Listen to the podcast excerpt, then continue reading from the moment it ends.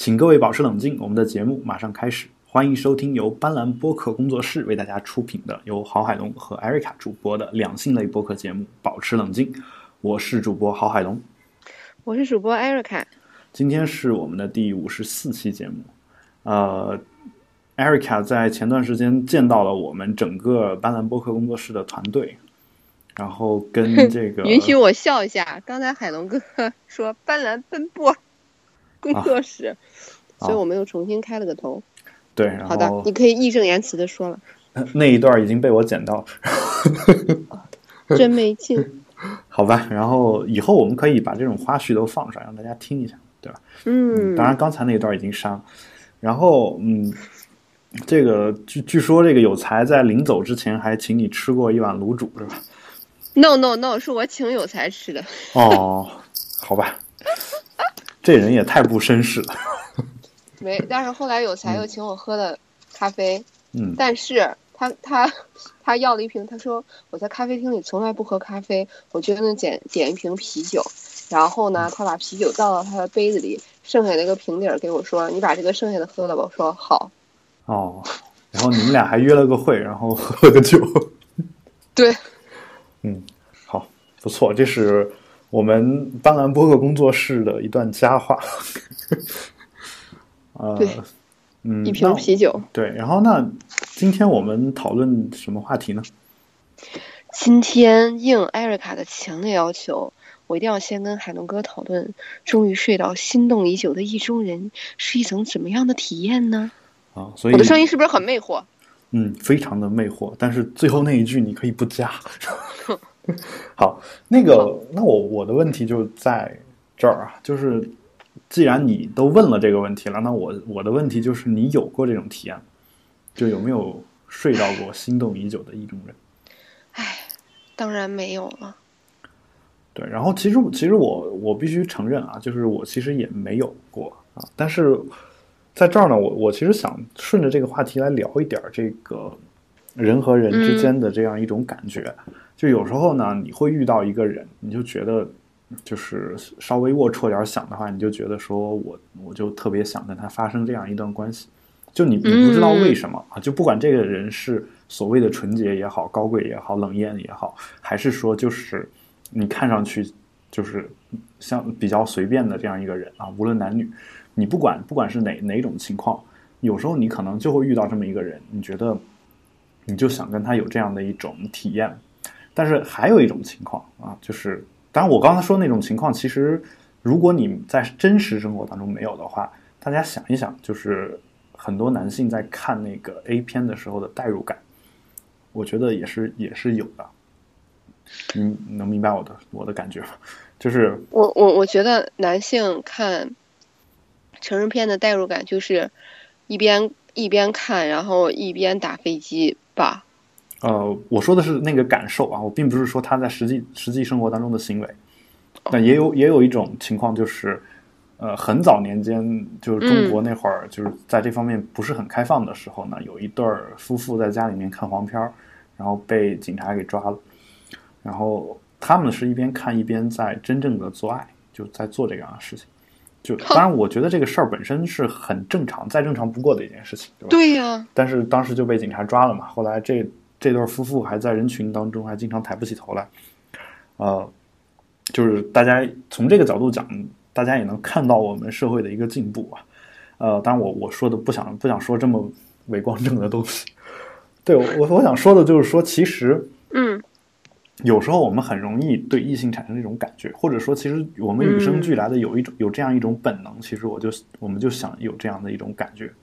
啊，包括很多女性看到所谓小鲜肉啊，或者是吴彦祖啊这样的一种 感觉，就就肯定是有，嗯，你就跟我就不用提小鲜肉了，就说吴彦祖就行了。对，然后主要是为了照顾我们的听众，然后对，嗯，然后那个，但是呢，嗯，就是有时候呢，你可能还说说我可能是就是觉得他帅，然后我是抱着一种审美的心态在想这这个事情，嗯，但有时候其实可能可能其实。这种审美背后呢，有是有一股这种本能的强烈的冲冲动的，我觉得，对，这是这是一一种情况，还有另外一种情况，情况是什么呢？就是说，你当你遇到一个异性，或者是当然，如果你喜欢同性的话，就是一个同性，对吧？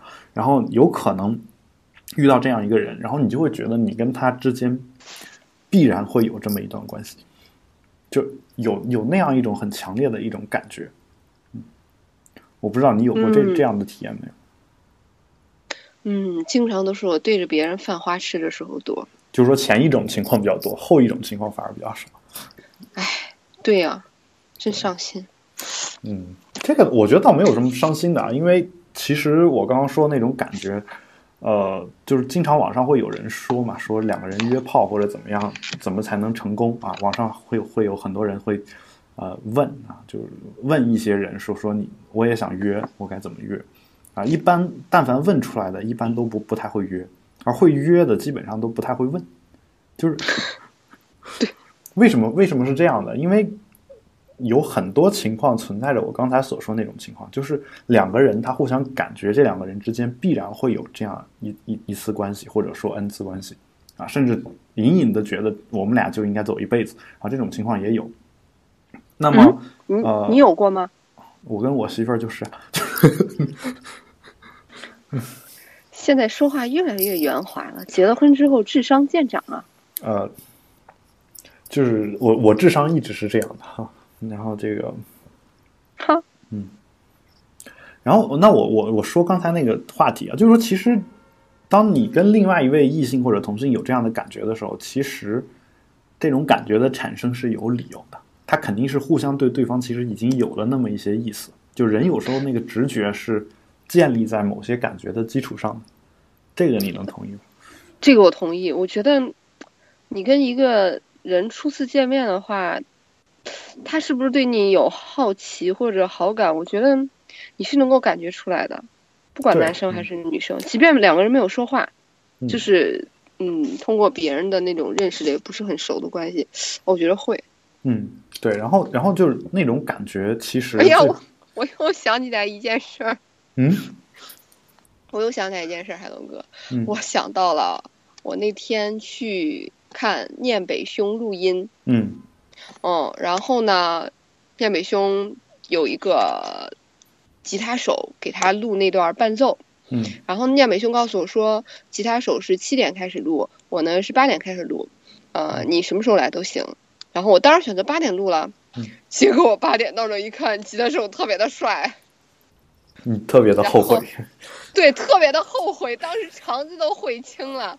然后，但是就是，就是好像就是像我刚才跟你说的那样，就啊，你觉得别人对你一点兴趣都没有嗯。的那种感觉，嗯，还是会存在的。但事实事实上是这样的啊，就是我我我的感觉是这样的，就是其实有时候两个人互相之间是有那种感觉的，有了那种感觉之后，后面的事情有时候是自然而然的。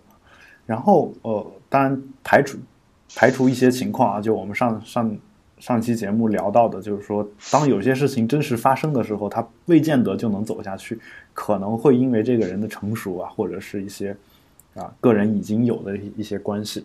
会有一些变数，但如果本来两个人都是成年人，并且都是单身的这种情况下，我觉得有时候两个人在一起，然后呃有这么一段浪漫的关系，我觉得是非常顺理成章的一件事情。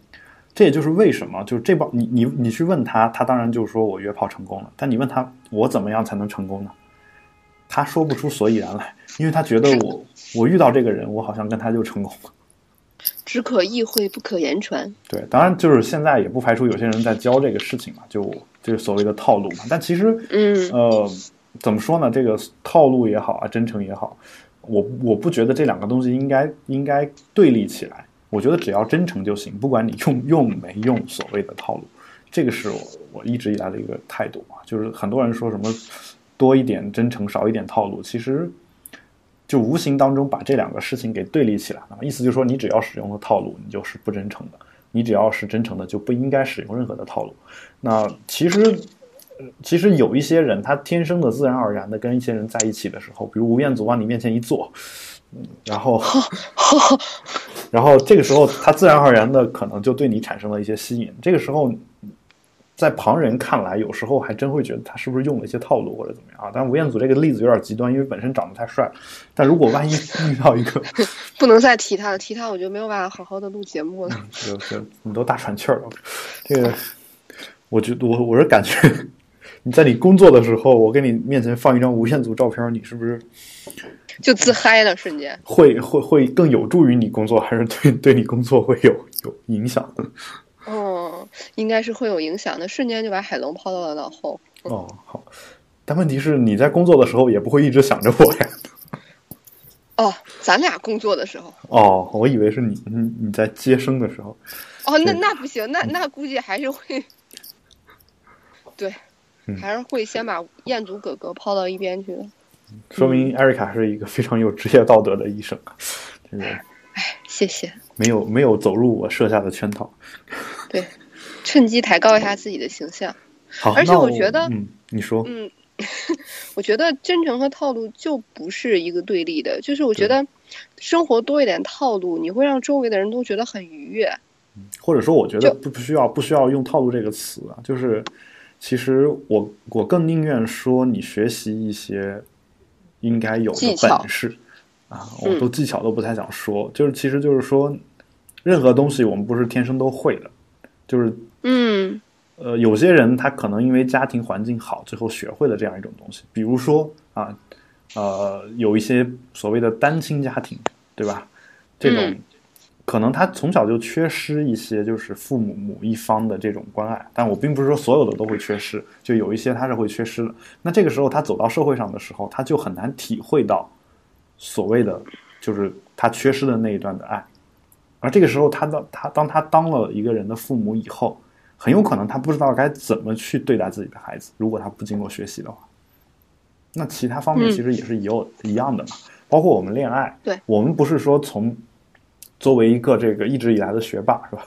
我们 我们不是从从小学开始就一直在磨练这种技巧，或者一直在去找人恋爱，所以其实有很多恋爱方面的东西你是不会的。那在这种情况下呢，你你可能真的得到了大学以后啊，甚至工作了以后，慢慢的去呃，在人际的交往当中不断的去学习。这时候你你比如说你知道一个女生喜欢一个东西，然后你因为她喜欢这个东西，你你原本比如说你原本你给她打算给她买一个这个东西，原本打算给她、给艾瑞卡买一张罗大佑的照片。啊，后来知道吴彦祖这事儿的时候，我给她买了一张吴彦祖的照片。嗯，我通过这样的方式，然后让艾瑞卡开心了，你不能说我这就是套路或者什么样，我我觉得有这么一个东西，对吧？或者说你他就算是套路，难道我我这样做是有什么问题的啊？所以我觉得就是就是只要是真诚的，然后如果你真的喜欢一个人，然后你怀着一颗好就是这种很热诚的心，然后你做做合理合法的事情，然后那我觉得对对方好，我觉得没有人会觉得你有什么问题，对吧？对呀、对，当然就是这些事情其实都是要学习的，嗯，然后呃，至于你问说有些人说你怎么约炮才能成功啊？首首先，如果你觉得这个东西并不是你生活的一部分的话，我觉得也不一定非得要去追求这件事情，对吧？对，就是只是听听起来很很时髦。最然后如果你如果你真的特别喜欢这件事情的话，那我觉得你你应该去学习。那么学习怎么学习呢？并不是说你找一个人，比如海龙啊，我应该怎么去约啊，或者艾瑞卡，我怎么才能约到你？这个就太那个什么，啊就是你应该找那种真正真正对这种这方面他自己的经验做过总结的一些人啊，并且这些人愿意给你传授这样的技能。但是这样，那海龙哥，你愿意把这些技能传授给我们的听众朋友们吗？我并没有这样的技能。靠，竟然不下套！对我并没有啊，就是或者说我没有总结过。这这场录音就变成了两个主播之间互相下套，等 在对方跳的游戏。嗯，言归正传，言归正传。怎么感觉想我让我想到了一个法国电影，什么？还是不说了，说说完容易出事儿。然后这个听众估计有知道的嗯，啊，这其实讲的是两个两个小小孩儿，然后从小就一直在玩你敢不敢那种游戏，你敢不敢做这个那种游戏啊？最后两个人其实两个人互相爱着对方，但是就因为他们一直把这个事情当成游戏嘛，最后也没有很就是那个结尾其实很难说啊。首先我也不想剧透，然后呢，就是那个结尾到底是喜剧还是悲剧，这个其实因为本身是个文艺片，所以里面有很多超现实的东西，这个大家也可以去 去看一看。为什么讲出来觉得这么没劲？嗯，所以所以我要讲，要我要讲出来非常有劲的话，大家就会把我骂死，你知道吗？哦，你明白吗？就是就前两天。我我偶尔看了一个，就是高晓松的《晓松奇谈》，啊，就是扫了一眼，然后 他他然后就听到了他对一个电影的剧透，在他讲完之后，我觉得这个电影特别牛，但是我一点都不想看，因为他把该说的都说完，原来是这种感觉。对，就这种感觉吧，就是嗯，嗯，好，所以大家请大家不要好奇去去听最新一期的这个 小松奇谈啊节目，对啊，这是我当时呃，就是我当时也是就是手欠。对点点开了开，OK，然后呢，呃，我们还是说一下，就是我们今天找到这篇文章吧，啊，这篇文章嗯是 Vice 上的一篇文章啊，作者叫自杀小队啊，我不知道为什么会是这样一个作者。然后它里面采访了一些人，嗯采访了一些人，问他说，跟自己终于睡到心动已久的意中人是一种什么样的体验？啊，第一个人嗯叫雨果，雨果是二十七岁啊。从这个对话当中呢，我们知道这是一位男性。然后，呃，Vice 问他是谁呀、雨果说，在我长大的地方，有滑板少年和滑冰少溜冰少女两个团体。我是滑板少年，她是溜冰少女。啊，在我长大的地方，有小虎队跟小猫队两个团体。我是小虎队里面的乖乖虎，他是小猫队里面的什么什么什么。嗯，什么嗯嗯，因为那个队太不出名了，所以我不知道。调皮猫？哎呀妈呀，那你的想象力真是令人堪忧。嗯，那你应该说什么？我靠，我以为你要说我想象力丰富。好，我们接 哦，接着来看这个案例啊。他说，嗯然后就有人问说，就好好比罗密欧与朱丽叶。嗯，他说，呃，我们只是朋友，呃，我们是朋友，但我一直很喜欢他啊，没有很，但我一直喜欢他。可他那时候跟另一个滑板少年在一起。然后没事儿，来你来问，你来问我来答就好了。当然，我们这是在说这个文章的原文啊。嗯，所以幸运是如何降临的呢？我搬走了一段时间，有一次回去，他情绪比较低落，给我电话说我离家出走了，你今晚能陪我吗？我当时一嗯，太有杀个人在家伤力了。简直不能更愿意了。这句话对男生是不是很有杀伤力？请嗯回答。如果是意中人的话，当然很有杀伤力。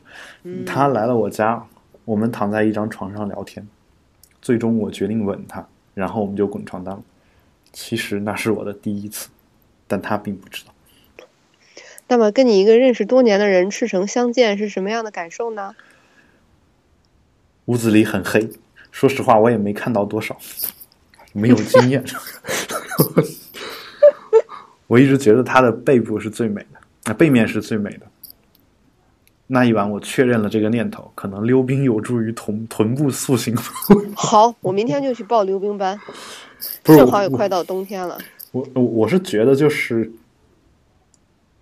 他回答这个问题，如果如果他到了我确认了这个念头这儿加一个句号结束的话，这段对话是非常文艺的一段对话。然后他心目心中的这个科学小青年的一面又蹦了出来，说可能溜冰有助于臀部塑形。莫名触发了我的笑点。我就我感觉这个本身就是这个，嗯，怎么说呢？这个呃意境好像就稍稍的发生了一些转变啊啊，然后哎不过我有个小问题想嗯问你，嗯、他雨果少年说屋子里很黑，嗯呃，所以呢他没有看到多少。那么对于男生来说，你们是喜欢开着灯呢，还是关着灯呢？嗯，特别好奇。这个话我想引用艾瑞卡一句话，叫男啊，你个壁纸男！男人都是视觉动物，所以一定得开着灯，哼我同意。嗯，对吧？嗯，对，当然也不排除有一些有一些我我碰到一些女性就是愿意关着灯做，就是嗯，是因为对女生好像会害羞。第一害羞，第二信有些是不自信，还有一些男生可能也喜欢关着灯，就是我不知道为什么啊，就是不自信。也有可能是不自信啊，就是也有这种情况啊。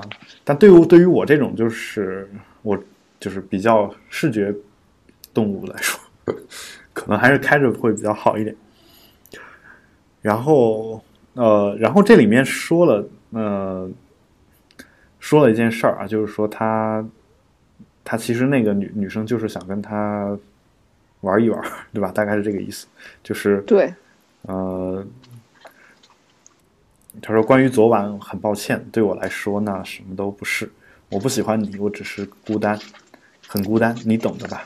不过谢谢你跟我打炮啊。”然后这这女的这个话也是够直白的啊。十年过去了，她说的每个字我都记得清清楚楚，哦如鲠在喉，太可怜了。对这个如鲠在喉是你自己加的。然后嗯，对，他说，所以就没有第二回了嘛。那我们跳着来读啊。他说那天之后以后我就没跟他说过话，不过因他为我开启了性这个新世界的大门。一周后我睡了别的姑娘，这个笑点又爆棚。这也太狠了啊！这也太狠了，就是就像我这样的一种，就是一直是学霸这样的人，就是啊？对吧？我一直，啊比如说我我我你说什么？我说像我这样听清像我这样的一直什么？你听得到吗？好了，我不玩了。我说像我这样一直是学霸的这种人啊，其实如果我跟一个女性刚分了，我我很难这么快就 睡到别的姑娘。就我，嗯说明这个人本身就是在这方面是非常有天分的这么一个。对对，应该以资鼓励。嗯，当然就是在合理合法，然后充满爱的这种前提下。对，我们要正能量。对，然后下一位我们想说一位这个，我们还是在引用引用一个案例啊。其实这个、嗯这些案例其实都挺有意思的。第二个案例是一位女性啊，这个时候换我来问你来答啊。好的，这女性叫爱丽丝，二十六岁啊。然后我说你们是怎么认识的？我们是同事关系，我在人力资源部，严格来说他是我的下属，不过公司也没有明令禁止办公室恋情。你睡了下属，真经典。你们是怎么在一起的？我们认识的时候，我正处在一段不太顺利的恋情中。他很帅，非常有魅力。他知道我有男友，但是他不在乎，他一直想把我哄上床。几个月后，我跟我男朋友分手了，我就给他发短信说：“下班后我去你家吧。挺直接。”嗯嗯。到他家的时候，他已经做好了晚餐，还准备了一瓶上好的红酒。我们开始亲热，但一小时后我还是执意离开了，因为我不想让他觉得我很容易被睡到。哦，这个简直是满满的套路，套路。对，所以你们其实这两方都是在一直在这个博弈嘛，我感觉。对，嗯，所以你们什么时候真的睡了？一个月之后吧，我又去了他家，这回没有晚餐，也没有红酒。我们进到他的房间，他躺下让我给他做按摩，他的背跟我整个人躺差不多大，不过我还是给他按摩了。他的背跟我整个人差不多大，这个女生是得有多矮啊？嗯，也有可能这个男的很高嘛。姚明的话，嗯，估计哦，那那这种打炮是不是应该存在技术难度呢？不存在，看你用什么体位了，对吧？这个回答的真好，嗯，然后呢，服务了他一个小时之后，我们开始打炮，但是两分之后他就缴械投降了，他都没碰我，好吗？不是这个，人家说的是很直接的一个词，叫射了。我我我的我的很有我的很文艺啊，嗯，好，然后就后面就不用说了嘛，嗯基本上我就是是想，对对对，基本上就就是是嗯，对吧？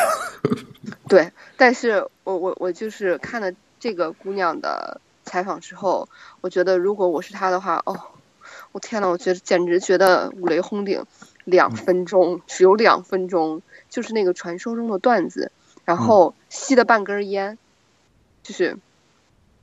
就是一个女生有一个小黄段子，然后一个嗯。女生觉得一个男生很不行，然后这个男生就一怒之下放掉手里的烟，然后嗯，然后三次来了三次，之后呢，又拿起了他没抽完的半根烟，接着开始抽。半支烟，嗯对，半支烟的典故。对，半支烟太这个痛苦了。其实是一个很有名的电影的名字，哦，对吧？然后讲的也是一个人和他老情人的回回来追随追寻他老情人的回忆的这样一个电影。嗯，大家如果有兴趣，也可以去看一下。嗯，是谢霆锋早年间的一个片子，跟曾志伟演的。嗯，我觉得还不错啊。嗯，当然跟你说的那事儿没什么关系。哦，对，是有一个电影叫这个名字。嗯嗯，好，那我觉得其实后面还有很多案例啊，就是这些案例其实大每一个都有自己各种各样的这种情况。然后这个作者其实是一位，就是原作者本来是一位外国人，叫尼鲁奇亚啊，然后翻译是叫陈思源的一位朋友，然后大家感兴趣的话可以去看一看啊，是 Vice 上的一篇文章啊。嗯，然后我们接着来聊第二个话题吧。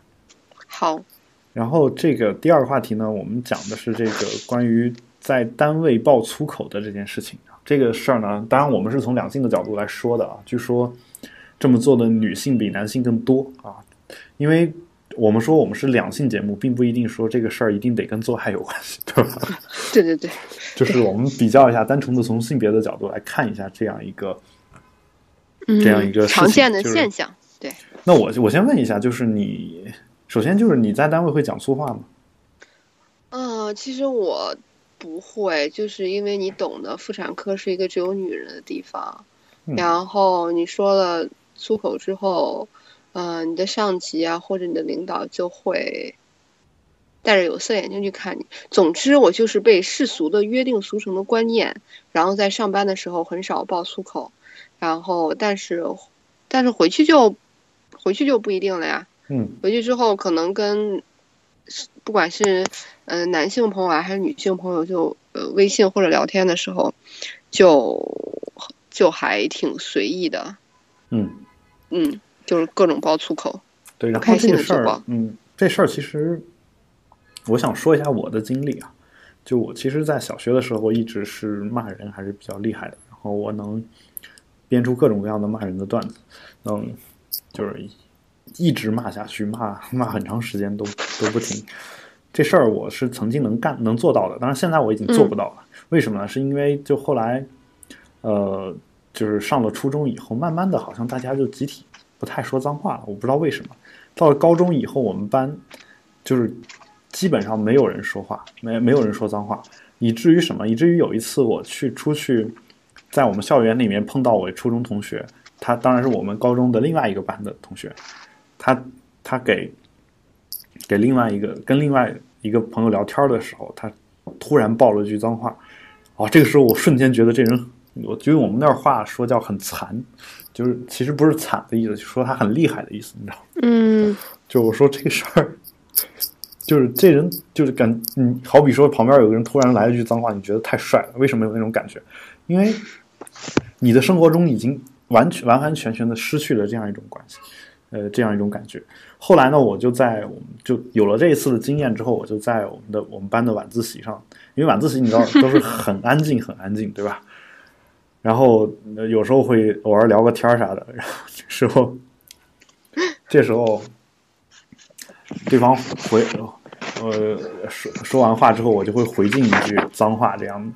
然后这句脏话我说的可能非常声音非常的小，但是因嗯为过于安静，以至于声音小反而引起了更多的注意，你知道吗？就大家好像都在仔细的聆听着一样。然后瞬间全班同学都齐刷刷的来看我啊，就有有这样的一个经历。但嗯但是基本上高中呢，就基本上没怎么讲过脏话。然后上了大学以后，以后尤其是在军训了以后，是吧？然后整个人的脏话这个水平又开始突飞猛进啊，但是也没有恢复到我小学时候的水平。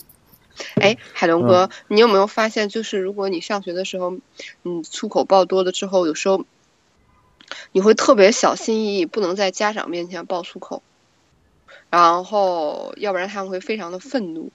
但是我有一次不小心不应见输出了一个我靠，嗯，然后我妈就，嗯那叫什么？我妈就炸毛了。嗯，炸毛。对这用这个词来形容你妈。嗯就是那种怒发冲冠的嗯画面。但我我必须在这儿再说一个关于脏话的一个问题啊，就是其实有有些话是脏话吗？这事儿在不同的地方定义是不一样的。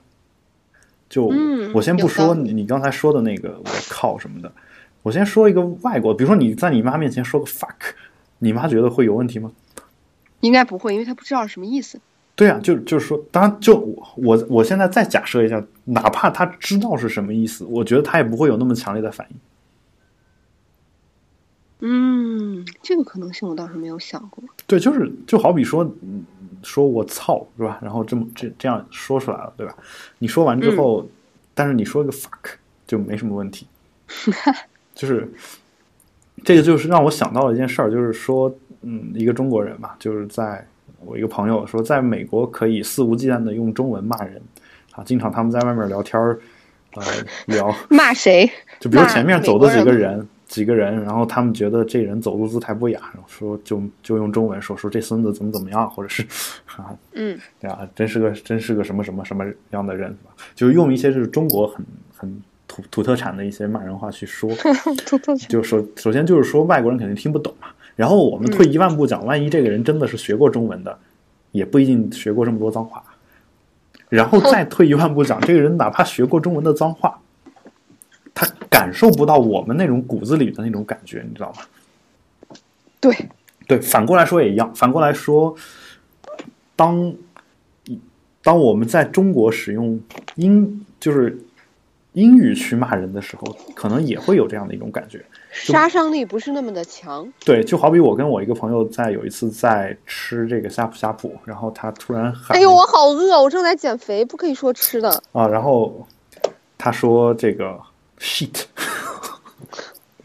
然后在座的所有中国人都听见了，没有任何一个人有任何不舒服的感觉，你明白吧？啊，对，而且这个是在北京吃的，北京北京的能听懂这个词的人应该不少吧？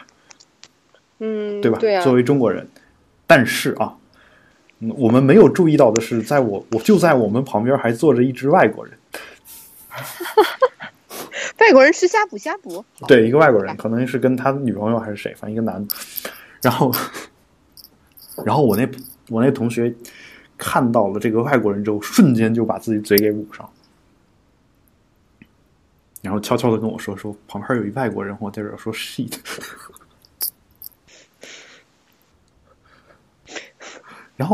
然后就然后，但当然，那个外国人可能也在中国待久了嘛，也不觉得这有什么。但是，为什么他在一个外国人面前就不太敢这样肆无忌惮的说这个脏话？其实你反过来想一想，其实是有他的道理的，因为这个词对于外国人的杀伤力要远远大于对中国人，尤其是对英美国家的人，对吧？嗯，对，所以就有一次我在法国地铁上也也遭遇过这个尴尬，就当时我在法国地铁上，我哦，我我想听听法国话怎么骂人。啊，我这个我就不学了啊，就我因为我当时说的是英语，然后嗯我我手机上收到一封邮件，这个邮件就是本来没事儿，然后给我安排了个新事儿，然后我忍不住说句哦 然后我说完这句话之后，全车厢的人刷刷就开始看我，哎呦，我不是他们为什么会这么突兀呢？就是他们不也会这么骂吗？就你像比如说在中国，我们听见嗯有人用国骂的话，我们也不会所有人都去看他们呀。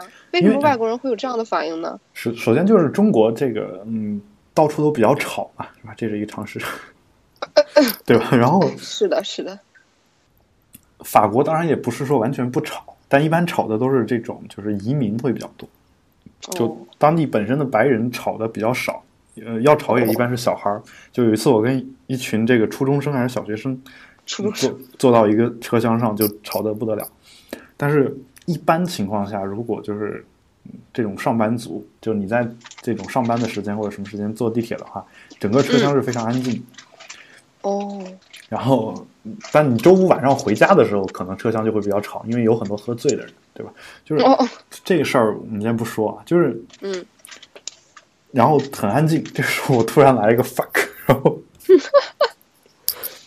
就所有人都全车厢的人。都都会都会看我。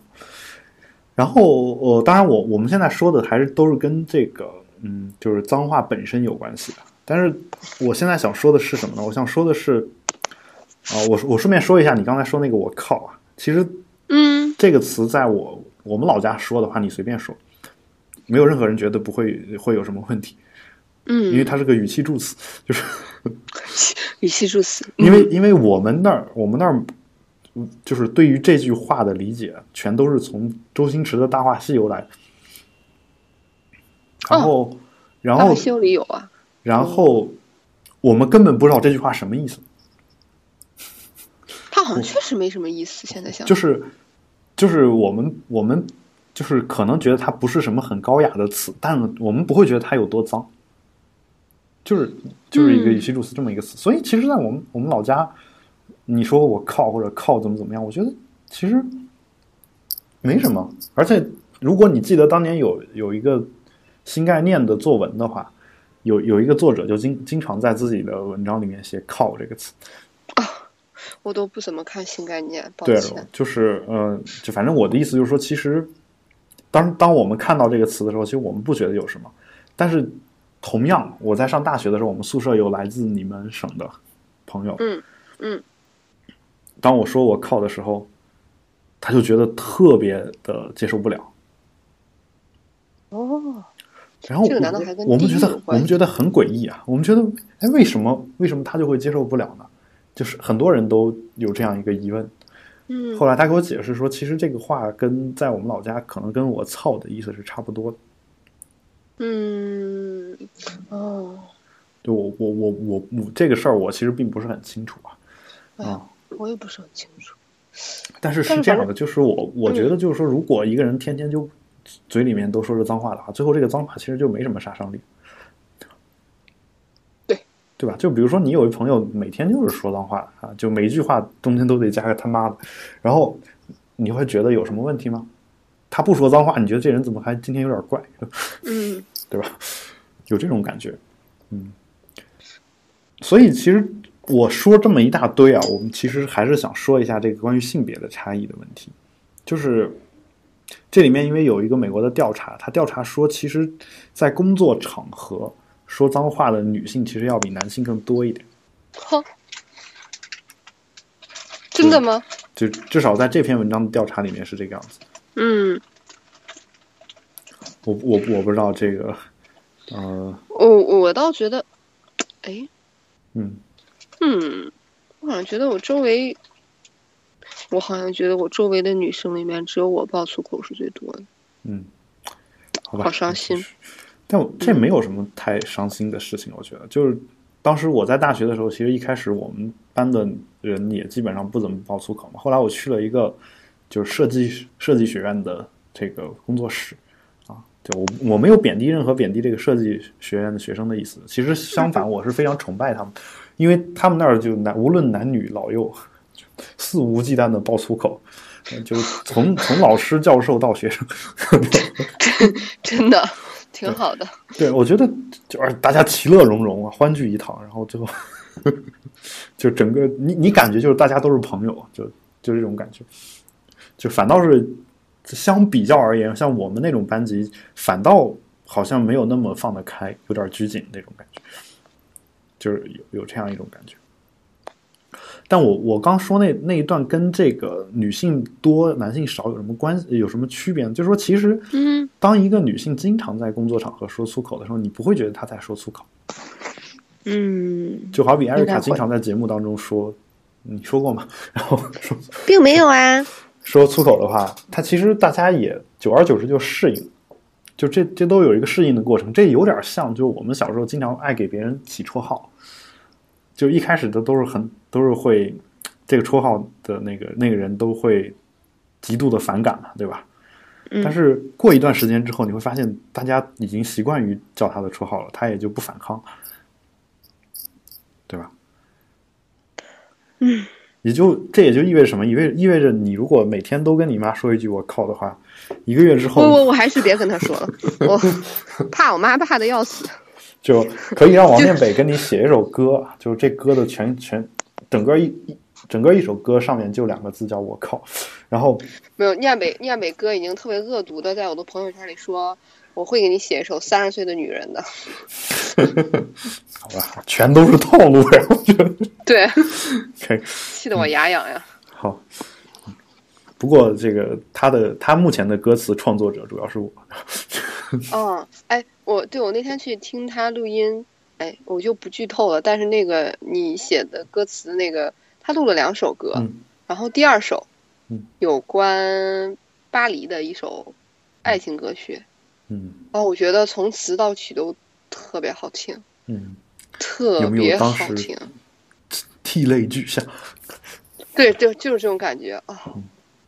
就是当时据说，据说当时他露出小样来的时候，给给他朋友听的时候，有一个朋友听的听了一小时，然后哭的稀里哗啦。特别感动。嗯。好，我们不不不不不不不不不那个。哎呀妈，你你是有多么害羞？听见我夸你之后。呃，不是，是就是伤感嘛，对吧？从这个伤感的这个情节当中走出来，是吧？其实这个生活本身就是很操蛋的，是吧？我们来来用一句脏话，来让我们这个生活翻篇儿，是吧？嗯，就是这操蛋的世界，是吧？对，嗯，然后呃，这是这样一篇文章啊，所以其实嗯，我我一直以来对女性说脏话呢，嗯，其实是保保持有一种好感的，当然就是说我仅在她不无聊的情况下。你明白我的意思吗？就是无论男女，他只要说粗话说到无聊，就是他除了这句脏话以外没有别的表达方式的时候，我就觉得会没什么意思。就比如说有经常早年间会经常会呃流行一句话叫什么我我很无奈是吧？我无奈，这个我不知道，可能暴露年龄了。这应该是我上大学的时候比较流行的一句话。就这句话不是脏话，但是你听着就就听多了也会很烦。后来就流行一些网络用语，比如说什么“也是醉了”，是吧？就是我我我我是偶尔会在网上有选择的使用网络用语的人，但是我我从来不会，或者说基本上不会把这个网络用语用在我们的对话当中，就是很少，就是日常生活的对话当中。就有时候录节目，我可能会稍微引用一个什么的，但是基本上不会用在这个日常生活的对话当中，而且是不断的用。就是这个时候，你会觉得这个人其实表达是很匮乏的，嗯，对吧？就是对，当你跟这种人聊天的时候，无论男女，你都会觉得是有一些无聊。但是，当然，如果他不是出于这种无聊的目的在说脏话，只是在那个时间恰当的表达他的情绪的话，我觉得这是一一一个非常好的事事情或者非常好的行为，因为当他当这样的人决定在那个地方说脏话的时候。恰恰表明了脏话是那个时间、那个地点最为适合的一种表达方式。如果同意，如果他不说脏话的话，反而是一种虚伪。啊，注意，我并不是说不说脏话是一种虚伪，而是说在该说脏话的地方，他没有选择说脏话，而是用了一种比较委婉会式的说法的话，我觉得这个本身是一种不真诚。你觉得呢？嗯。我我想到就是你看过那个国王的演讲吧，就里面他不是一直口吃吗？我听说过这个电影，我知道。好吧，嗯，帅帅的科林费斯在里面一直口吃，然后呢，他的那个教他说话的语言老师就说：“你开始说脏话吧。”嗯，然后你现在就给我说，然后科林就特别萌的说了，不确定的说了一个 “fornication”，然后 就类似于。这样的语调，然后他的语言老师就说不是这个，比这个更有力。然后他就犹豫了半天，才开始说 fuck，嗯，然后 fuck fuck，就已经说了有五分钟的时间。所以之前那个 for 应该是 for fornication 吧，就让人觉得像你说的那样，就不够真诚，略有拖泥带水。等到他开始肆无忌惮的说 fuck 时候。才显示出了当时的心境，然后语言能力也突飞猛进，以后再也不口吃了。嗯，但你嗯你你说的这个话呢，也让我想到一个，就是我今天刚刚看了一个有台的有台的博客，就是一天世界的博客，它里面就是李如一李如一先生他。呃，也是有他的主播啊，就是李如一主播，他写的这个文章当中呢，呃啊，当然他现在叫不鸟万如一哈，我们还是尊重他的自己的习习习惯使用的这样一个名字。然后他最近的这个博客呢，他决定开始就是摘抄一些别人的东西啊，其中有一个标题叫做《人类的幸福课》的这篇文章当中，他摘抄了好几段，啊，讲的都是这种口吃呀，包括这种。呃，听力不太正常的这些人，就是跟这个主题有关系的一些东西。啊、嗯这里面有一段话，我就叫四三修斯啊，这么一位日本作家他写的一个叫《丢掉书本上街去》这样一个呃书里面，他有这么一段话，他说：“为了防止口吃，我嗯说话时总是选那些一定不会结巴的词。”但结果说出来的都不是我想说的话。口吃难道不是一种哲学吗？太阳结巴着从大楼间升起，贝多芬第五交响乐结巴的奏出哒哒哒当，是吧？然后和平结巴的显现在越南被燃尽的土地上。秩序与服从是顺滑的，但太阳会结巴，人心会结巴，每一种抵抗都会结巴，一边呼喊、嗯一边结结巴，嗯，就是这样一种感觉。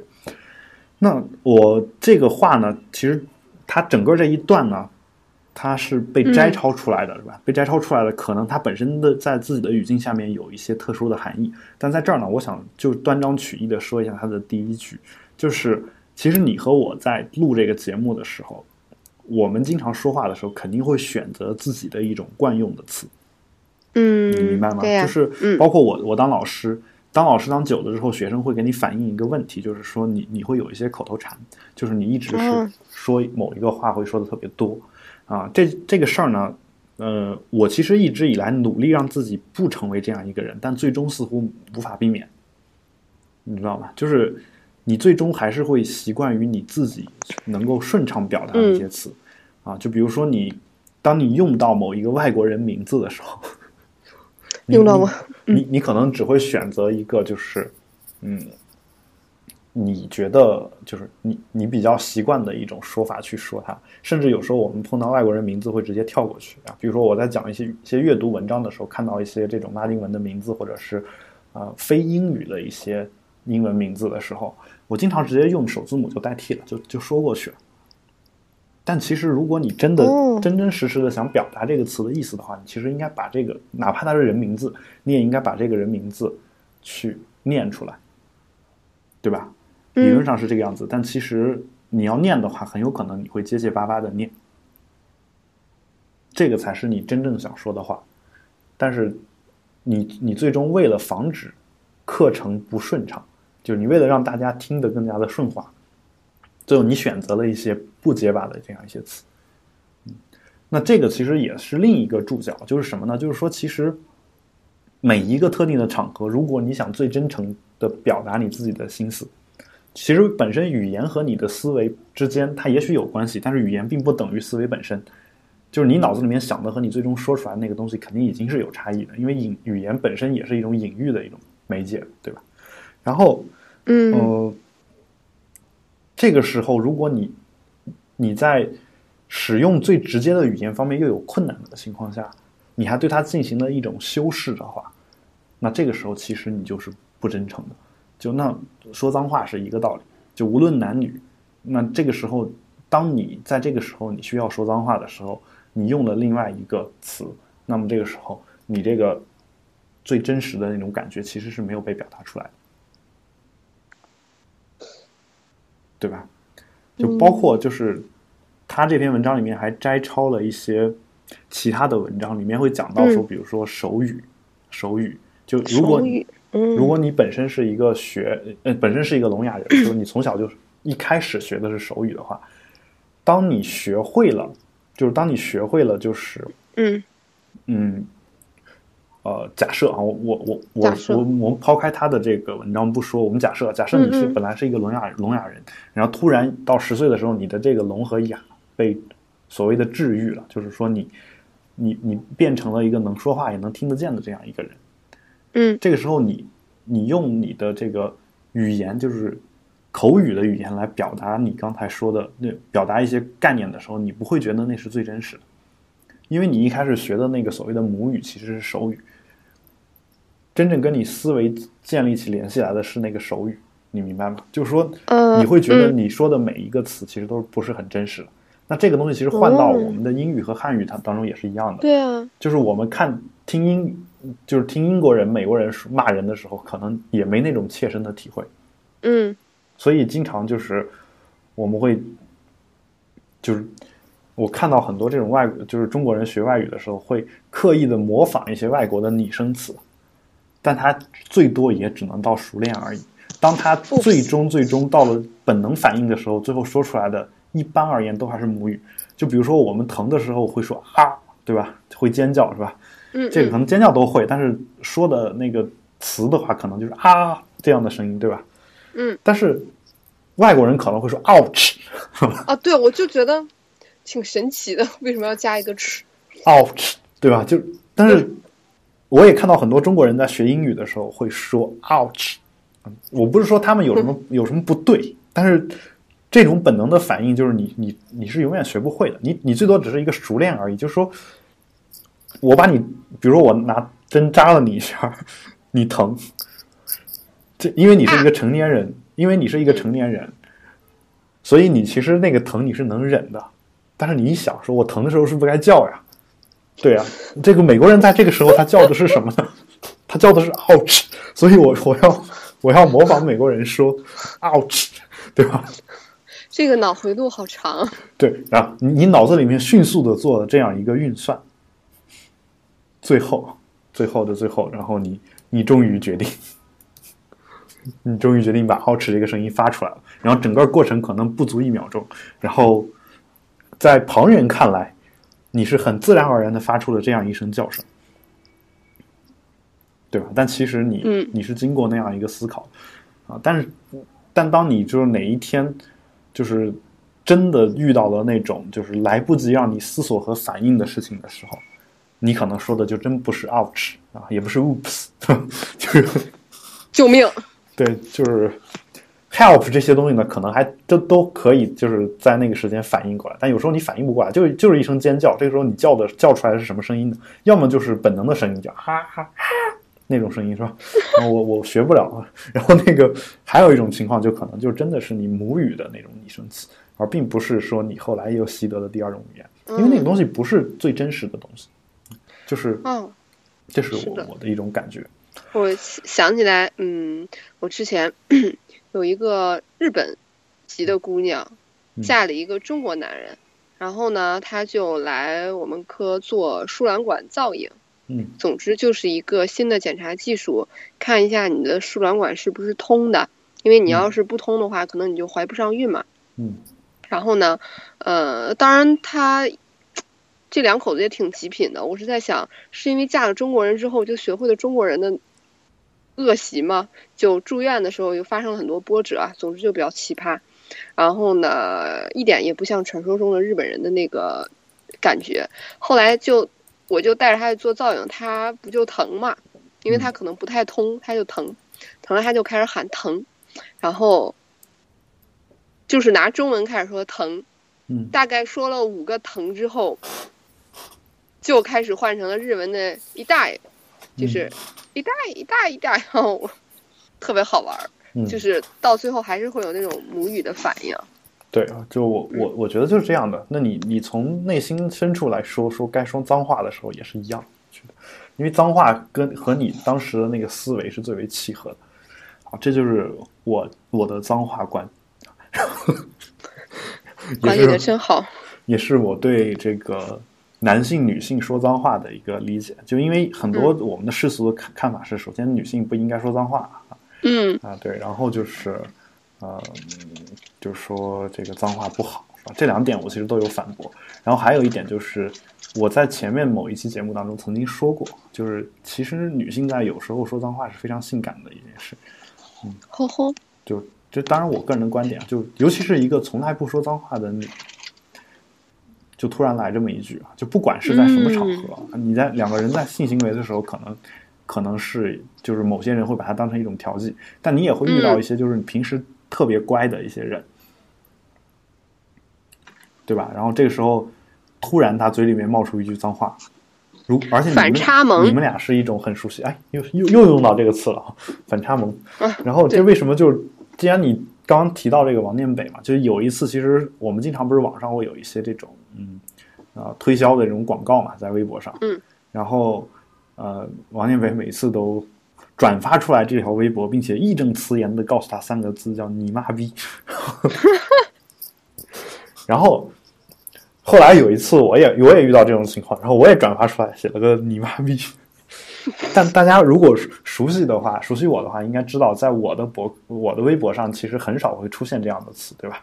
嗯。然后这个时候呢，就王念北就转了我这条微博，他就然后写了一段哈哈哈哈，就他已经忍就是觉得忍不了了，就是忍不住，就是就他觉得这个事情会特别的好玩，就特别的好笑的一件事情，就也会造成一种你所谓的你说的反差萌的效果。我觉得就是为什么？其实这个你本来觉得说你骂了一句脏话，大家会觉得你你很讨厌或者很厌恶，但是你会发现，其实有些人觉得这事儿特别好玩，就这个人居然嗯一本正经那么长时间啊！当然，可能有很多人这么看我的，就海龙一本正经那么长时间啊，居然给我来了句脏话，这太好玩了啊！海龙一本正经那么长时间啊，居然主持一档节目叫《保持冷静》，哈哈，